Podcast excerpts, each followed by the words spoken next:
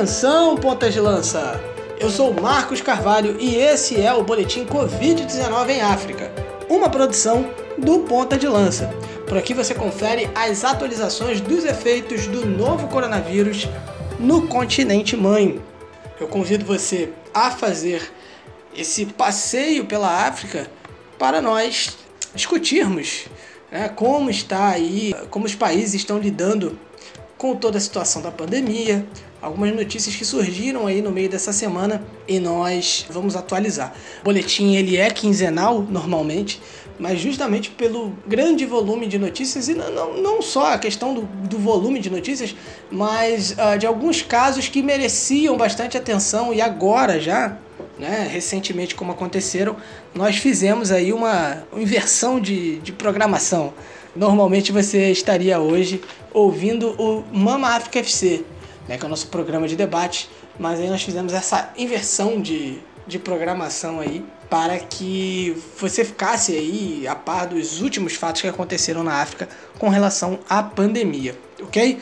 Nós vamos começar agora com o nosso giro estatístico, vamos dizer assim, é sempre essa nossa primeira parte do programa. Nós atualizamos, vamos dizer assim, os números. A nossa, a nossa intenção aqui, deixando claro, né, não é a gente estar com os números exatamente exatos e atualizados. É a gente ter ali uma aproximação, porque os números mudam a, a todo instante. É, deixando claro que são os números que a gente tem aí até o momento da nossa gravação. E uh, é mais para mostrar a evolução é, das infecções no continente, né? Enfim, também no número de recuperados, ok? Então, nós vamos começar aí o nosso giro falando que, de acordo com o Centro de Controle de Prevenção de Doenças da União Africana, né, o África CDC, o número de infectados ele passou de 216.446 para 225.105 são aí cerca de, de mais de 8.659 pessoas. Isso daí entre a última quinta-feira e sexta-feira, né, e os dias 11 e 12 de junho. O número de recuperados subiu é, para 102.846. Tá, se nós compararmos aí mais ou menos na última semana, o número de recuperados ele estava um pouco abaixo disso, né? Era, era por volta ali dos 74.700 é, mas o número de casos também era menor, né? eram quase 170 mil casos. Uh, nessa semana nós já passamos aí, são 225.105 casos até fechamento aqui da, da nossa edição do Boletim Covid-19 em África. Agora vamos falar aí das regiões, né? Vamos dissecar esse número aí entre as regiões. Se você ouvir o episódio de semana passada, você vai ver que o norte da África ele era, digamos, o líder aí no, no, no número de casos. Né? Mas uh, nessa semana não. A África Austral já tornou-se a região com mais casos no continente. São 65.278 casos, com cerca aí de 1.380 mortos. Porém, apesar de ter um maior número de, de casos, é, não concentra o maior número de mortos. Né? O maior número de mortos ainda está no norte da África. Falando ainda aqui da África Austral, a maioria dos casos né, da região, como a gente vem falando aí durante todos os boletins, se concentra na África do Sul. É o país com os números mais elevados no continente. Tá? São quase 62 mil infectados e mais de 1.350 mortos tá bom? Porém, o, como nós dissemos, né, o norte da África continua a liderar no quesito de mortes, tá? São 2.514 mortes dentre 63.552 infecções. A diferença de infecções ainda é, a diferença de infecções é bem baixa, né? Para Austral, cerca de 2 mil né, infecções por aí. Mas enfim, a, a, o crescimento dos casos na África Austral aí é bem grande, né? Como nós já dissemos, é, aí nós temos que discutir se a questão é, do número de testes. A África do Sul tem testado bastante, né? Mais que é, é a maioria dos países. E aí a tendência é realmente registrar mais casos. Assim como, por exemplo, a Alemanha às vezes registra muitos casos, falando aqui da Europa, de um país que basicamente já venceu a, a pandemia, vamos dizer assim, né? Tá conseguindo voltar ao normal, mas a Alemanha também tinha um registro de, de, de número de casos alto, porque testava bastante. É, às vezes a gente vê o número de casos, a gente precisa pensar nessa questão também, tá? Como nós falamos, né, do, do norte da África, agora nós vamos ali na África Ocidental falar que ela registra 914 mortos é, em cerca de mais de 48.500 infecções. Tá? A África Oriental tem 763 vítimas. Números que parece que são maiores do que isso, na verdade. Tá? Esses são os números divulgados. É, Para entender isso, você pode dar uma olhada no nosso último episódio, ouvir, na verdade, né? o, nosso, o nosso último episódio, é, em que nós falamos bastante sobre a Tanzânia, que fica ali na região. E hoje nós vamos uh, passar rapidamente para um outro país que fica ali uh, também na região da África Oriental, que, digamos, é, não, não deu muita importância para a questão dos números. E a atualização dos números ela é um pouco uh, duvidosa, vamos dizer assim, tá? Então, 763 vítimas em cerca de 25.100 casos, quase 25.200 casos na verdade. Na África Central, 466 mortos, dentre 22.600 infecções, 22.630 infecções mais ou menos. Atualizando aí, mais uma vez, o ranking uh, dos países que têm mais mortes, nós temos o Egito aí com uh, ah, 1.422 mortes, em cerca de 4.300 infecções. Depois nós temos a África do Sul, como nós já falamos os números. A Argélia, com 751 vítimas mortais, é, aí em cerca de 10.700 casos, mais ou menos. É, enfim, a liderança continua ali no, no, no, norte, né, com a África do Sul aí, entre aspas, nesse pódio. A gente está falando assim mais para ilustrar, tá, gente? É, é, pelo amor de Deus, não, não é uma competição mas a gente fala assim para deixar mais claro, né? Então a África do Sul está ali entre as três, é, ainda que não seja do norte. É outro país que está tendo um, uma crescente de casos, e aí fica ali na África Ocidental, é Gana. Tá? O número de infecções chegou aí a mais de 11.100 casos, por volta ali de 11.120 infecções com 262 novos casos confirmados neste sábado, tá? Neste sábado, inclusive quando nós estamos gravando, no dia 13 de junho de 2020. Nós temos aqui também sistema de saúde, né, de, de Gana, disse que também há mais 53 pessoas infectadas em tratamento né, que se recuperaram. Aí o número de recuperações ali em Gana é cerca de 3.979, quase 4 mil recuperações ali em Gana, tá? Mesmo diante desse boom de casos aí. Você deve estar ouvindo um passarinho cantando, tem um passarinho que se abriga aqui no muro da minha casa. Se você está ouvindo ele na edição, né, nos perdoe, eu não vou é, cercear o canto dos pássaros. É, dentro do nosso programa, ok? Vamos que vamos, gente. Continuando aqui, nós vamos dar uma passadinha nos países lusófonos, é, onde a gente fala aí de Guiné-Bissau. Guiné-Bissau é o país lusófono na África, né? Porque o país lusófono com mais casos é o Brasil, mas a, a Guiné-Bissau é o país lusófono na África com mais infecções e mortes, tá? São cerca de 1.460 casos, com 15 vítimas mortais. Tem um adendo aí que a gente precisa fazer, é que tudo isso está acontecendo nesse grande número de casos. São 15 mortes, e aí a gente comparando, por exemplo, com a nossa realidade, parece muito pouco, né, com a realidade do Brasil. Mas é, a pandemia acontece em Guiné-Bissau ao mesmo tempo que existe uma crise política né, também acontecendo. Tá? Inclusive, a comunidade, é, a comunidade de países de língua portuguesa tem discutido essa questão aí da crise política, né, dessa situação aí política de Guiné-Bissau. Então, é, para a gente tentar resumir como é essa crise política que está acontecendo em Guiné-Bissau. Existe uma, uma, uma tentativa de mediação ali pela Comunidade Econômica dos Estados da África Ocidental, a CDAO, e aí ela emitiu em abril comunicado é, reconhecendo o Maro Sissoko Embalou como presidente. Né? E aí instou as autoridades a nomear um novo governo que respeite é, o resultado das eleições legislativas de 2019. Tá? Esse prazo, é, houve um prazo né, dado para que isso acontecesse, ele expirou em 22 de maio, né, 22 do mês passado. Aí nós temos o seguinte, o Domingo Simões Pereira, ele é líder de uh, um dos movimentos de uh, oposição, ele não aceitou aí a derrota no segundo turno das eleições presidenciais de dezembro. E, e ele disse, inclusive, que o reconhecimento da vitória do adversário né, é o fim da tolerância zero aos golpes de, estados, de Estado perdão, por parte da CDAO. É uma declaração forte.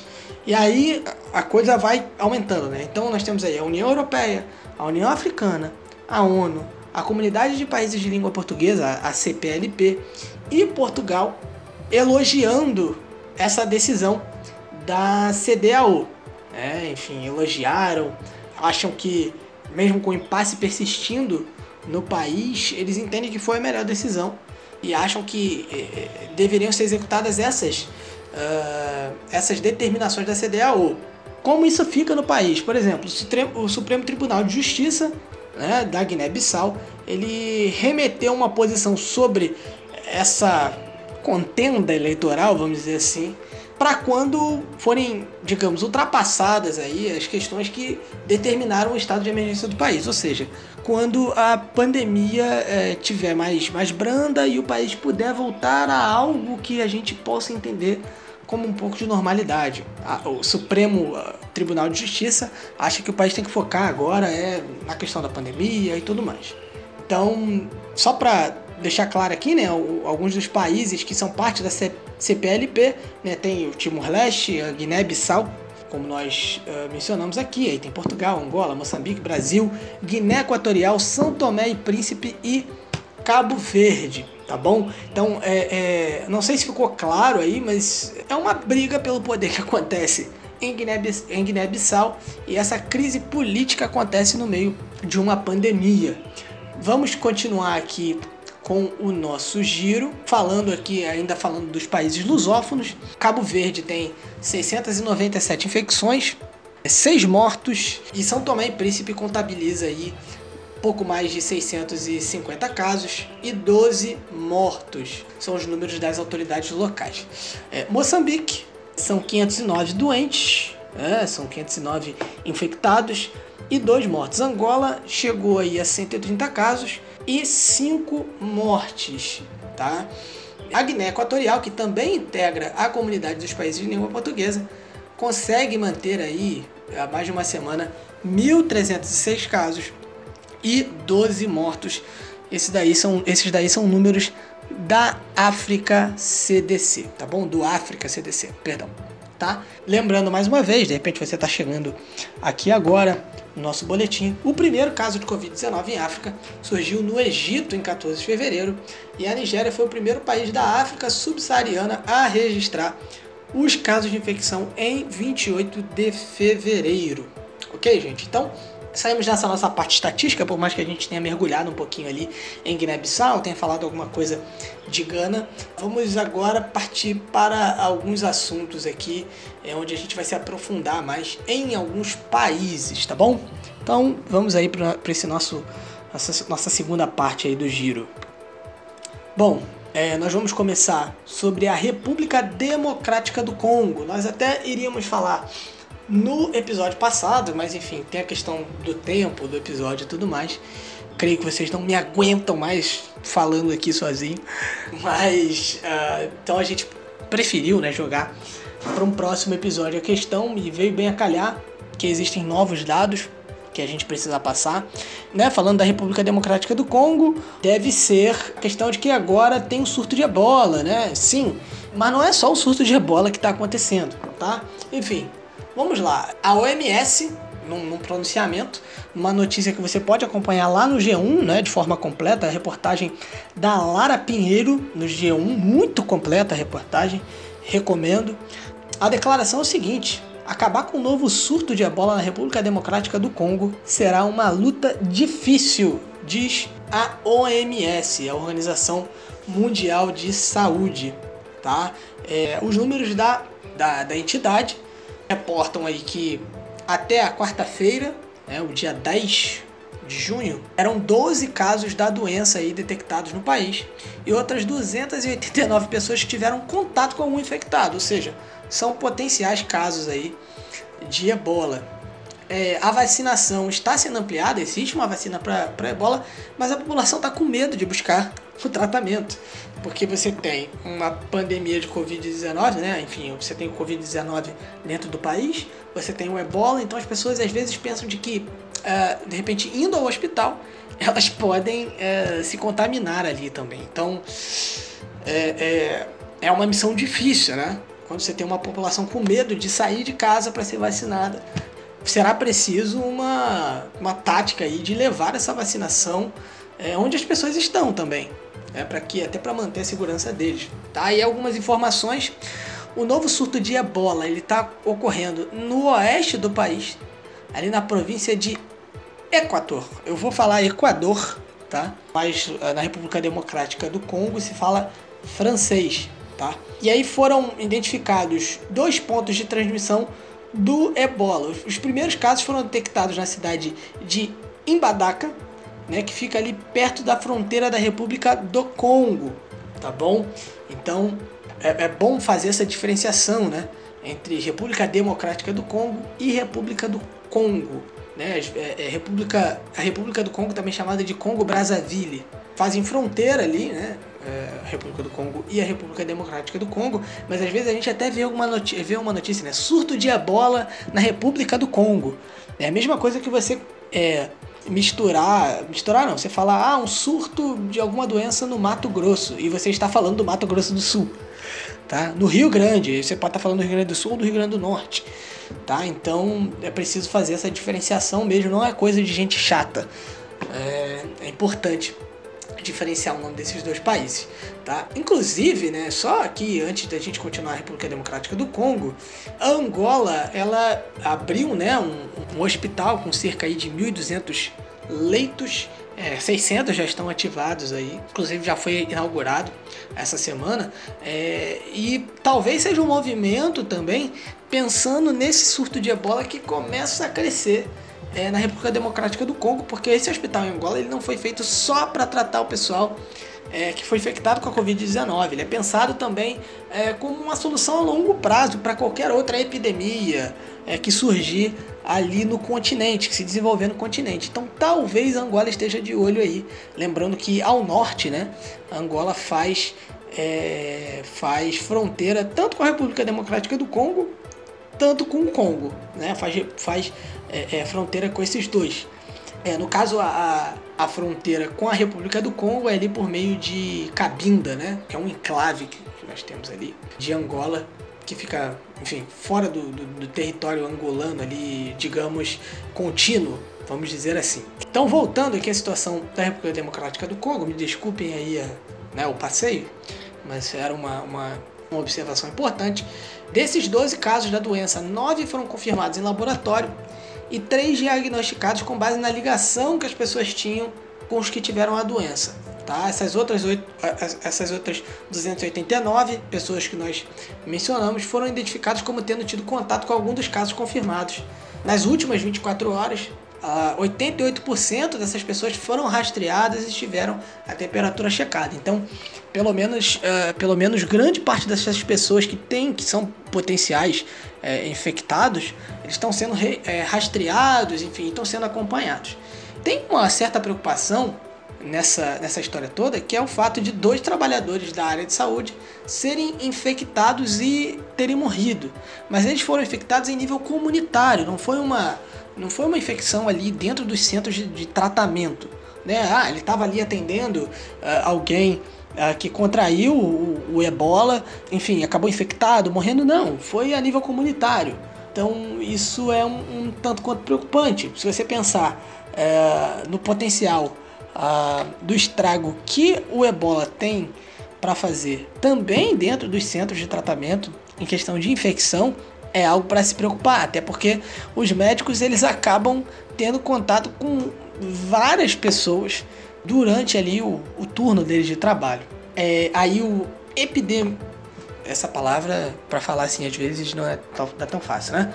O epidemiologista, o Jimmy Whitworth, tá? Ele é professor da Escola de Higiene e Medicina Tropical de Londres. É, ele explicou que o fato dos trabalhadores de saúde terem morrido indica a falta de cuidados necessários para evitar a contaminação. E aí fica aquela coisa, né? É, será que são só eles dois que tiveram essa falta de cuidado?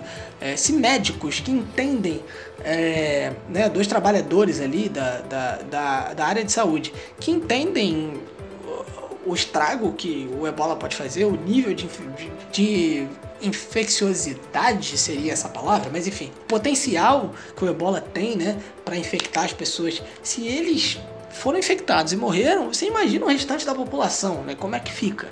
Então é preciso também um trabalho de informação e educação, né?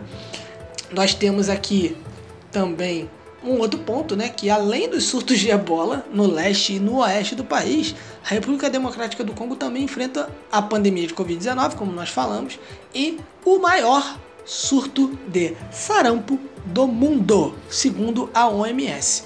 Tá? O sarampo que também vem fazendo vítimas aqui no Brasil, no Rio de Janeiro, por exemplo, tem muita gente aí uh, sendo infectada, né? Mas aí o maior surto de sarampo está acontecendo na República Democrática do Congo no meio de uma pandemia uh, como a Covid-19, né? E outro surto de ebola, tá? É, aí o, o, surto de sarampo são cerca de 370 mil casos, 369.600 casos, e mais de 6 mil mortes, quase 6.800 mortes pela doença desde 2019. Então, a situação ali na República Democrática do Congo não está nem um pouco fácil, tá? Vamos dar um pulo na África Oriental, como eu prometi? Vamos ao Burundi, onde morreu o presidente Pierre Nkurunziza. Ele morreu, segundo uh, o, o, governo da República do Burundi, é, ele morreu de uma parada cardíaca. Aí você me pergunta, o que, que uma morte por parada cardíaca tem a ver com o boletim Covid-19 em África? Bem, é, existe uma fonte que afirma uh, que o chefe de Estado, o ex-chefe de Estado no caso, o Nkurunziza, só para contextualizar, essa notícia é do site Correio de Kianda. Uma fonte alega que na verdade a morte dele foi por conta da Covid-19, tá? É, enfim, ele foi internado no hospital durante a noite do sábado da semana passada, enfim, uh, do dia do dia 6 e no domingo ele, né, ele se sentiu mal no sábado e tal, ele pareceu melhorar no domingo, mas aí do nada ele na segunda-feira de manhã ele piorou bastante e não, não, não conseguiu resistir e faleceu. É, o governo declarou uma semana de luto, o futebol deu uma parada, né? o futebol do Burundi tinha voltado é, e parou. É, por conta disso, enfim, o país está em luto.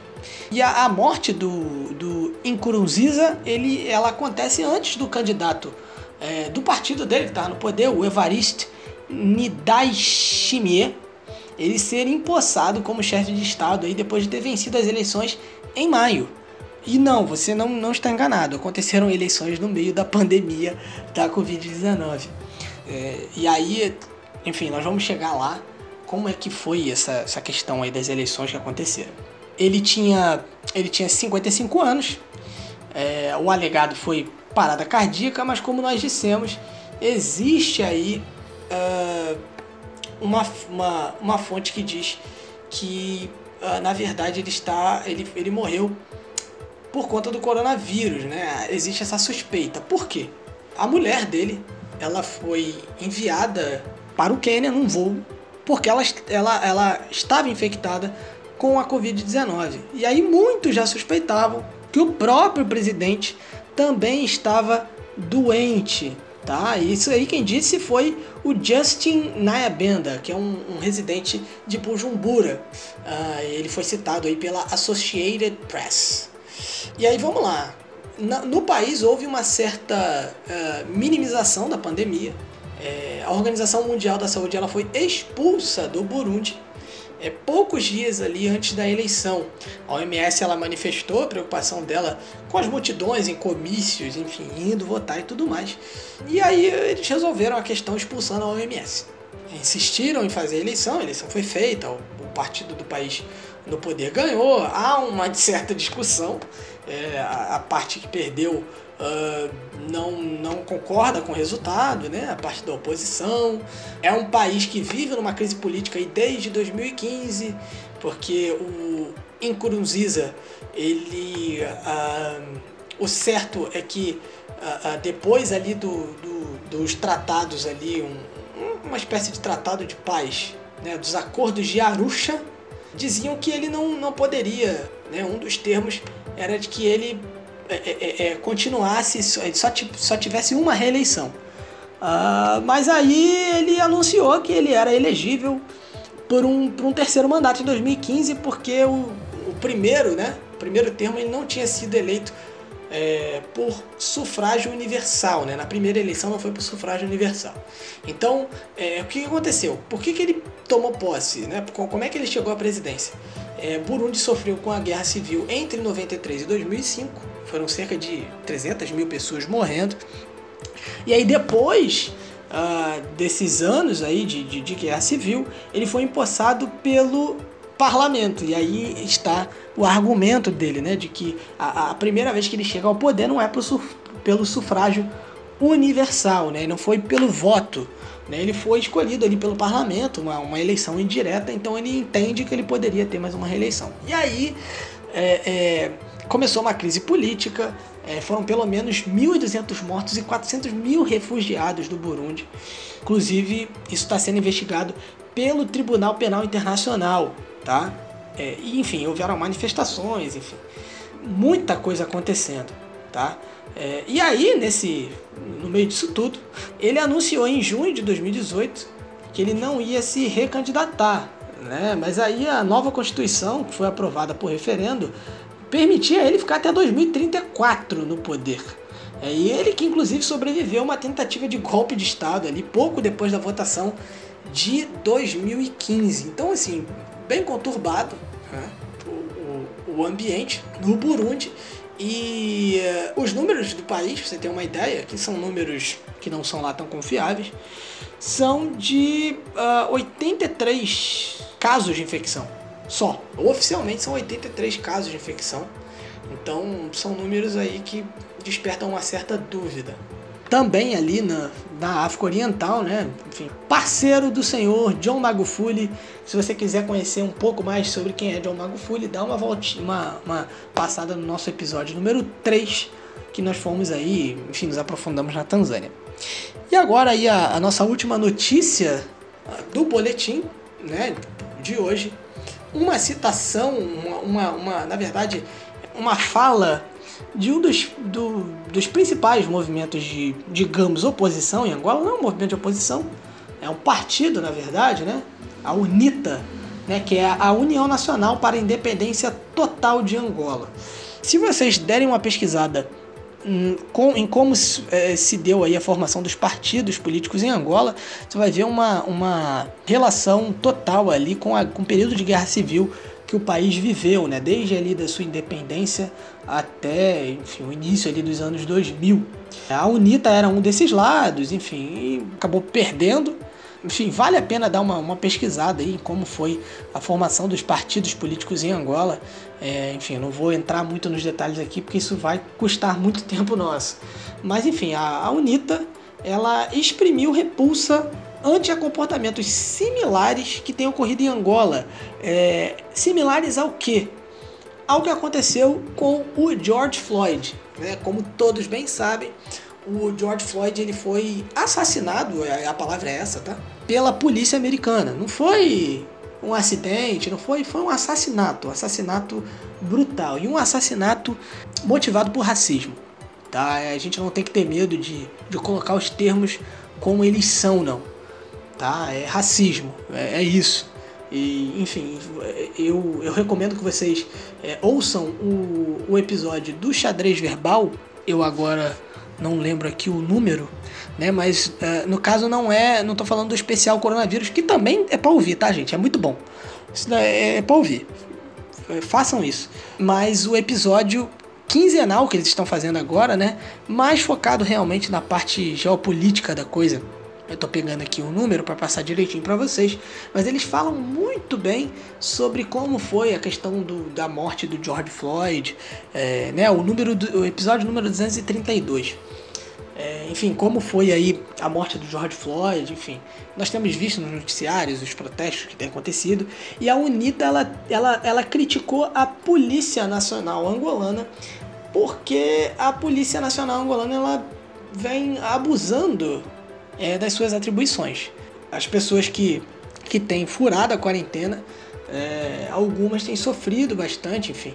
Tem a, a declaração aqui da, né, de um dos líderes da UNITA, né, é o seguinte, a UNITA considerou que a horrenda morte de George Floyd deve merecer uma unânime condenação de todos os africanos, salientando que o relativo atraso tecnológico não pode calar e tornar os angolanos subservientes aos aliados em qualquer parte do mundo.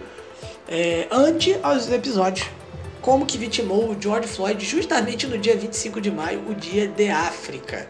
Então, assim, essa coincidência, né, onde George Floyd ele é assassinado, brutalmente, brutalmente assassinado é, no dia de África.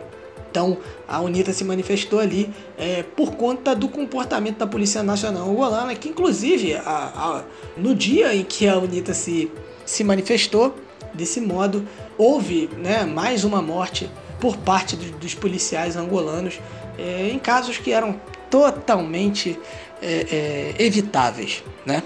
Ah, rapidinho, uma aqui interessante, mais curiosa, né?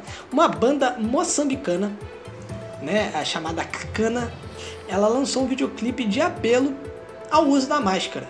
Tá? Então é, vocês podem pesquisar aí sobre esse clipe da, da banda musical Cacana. Inclusive a, a Yolanda Cacana, que é a vocalista da banda, ela diz: todos podem usar uma máscara e todos devem usar uma máscara para se proteger, proteger as suas famílias e as pessoas ao seu redor. Então ouça aí o clipe da banda Cacana, a música da banda Cacana, né? Veja o clipe e use a máscara você também quando você precisar sair de casa. Tá bem, gente?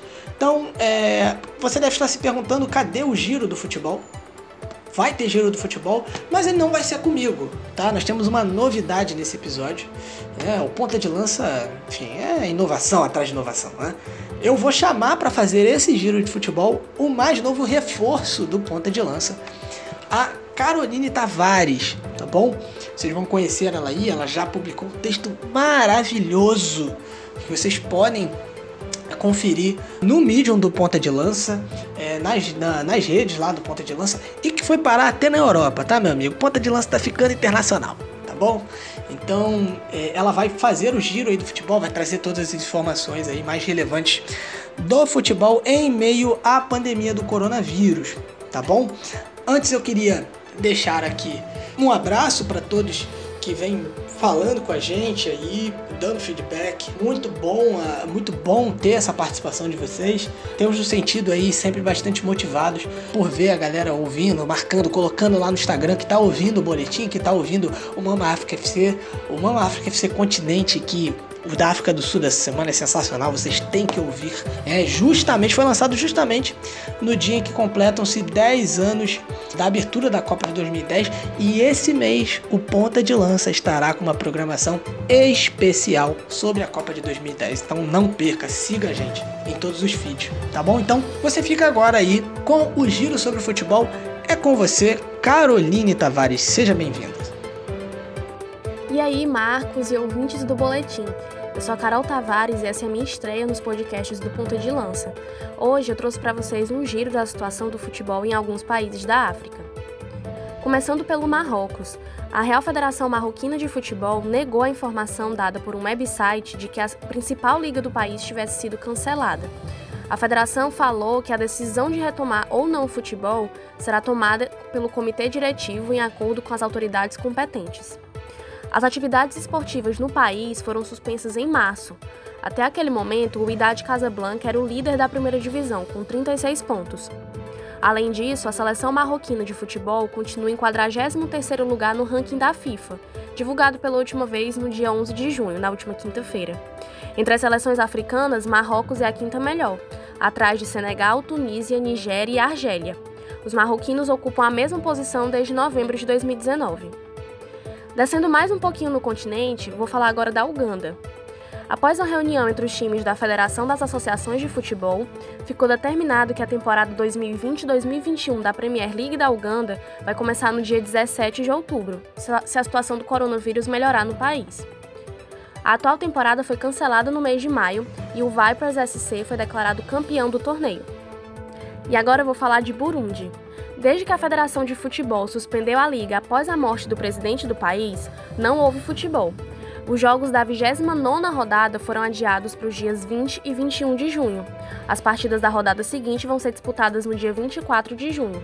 No campeonato, o time Messa Ngozi está a uma vitória de se tornar o campeão da Burundi Primus Premier League de 2019-2020.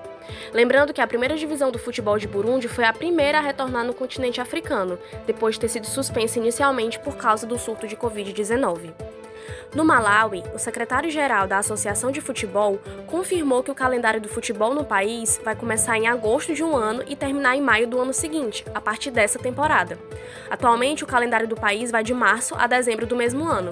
Nesse ano, a temporada deveria ter começado justamente em março, porém, devido à pandemia do coronavírus, a competição foi suspensa. Em Lesoto, a Associação de Futebol declarou ter interesse em retomar a temporada 2019-2020 da Liga. O futebol no país foi suspenso no dia 10 de março e, segundo a associação, parece que esse é o momento certo para retornar, já que Lesoto não tem um grande número de infectados por Covid-19 como outros países. O primeiro caso de coronavírus confirmado em Lesoto foi apenas no dia 13 de maio. Porém, a falta de testes e por isso a quantidade de casos subnotificados não garante tanta veracidade sobre esse dado.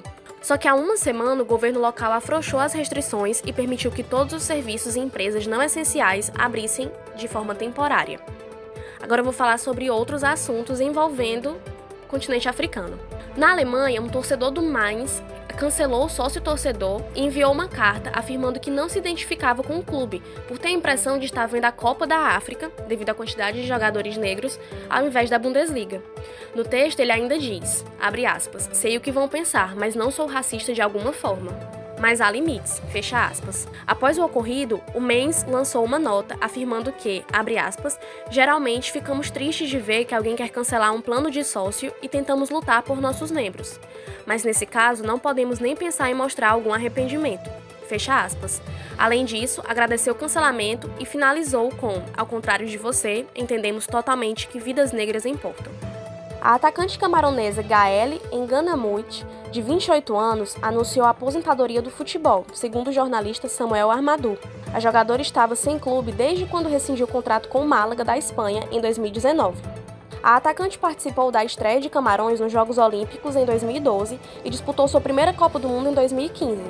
Ela se tornou a primeira jogadora africana a marcar um hat-trick no Mundial Feminino, na vitória camaronesa sobre o Equador por 6 a 0.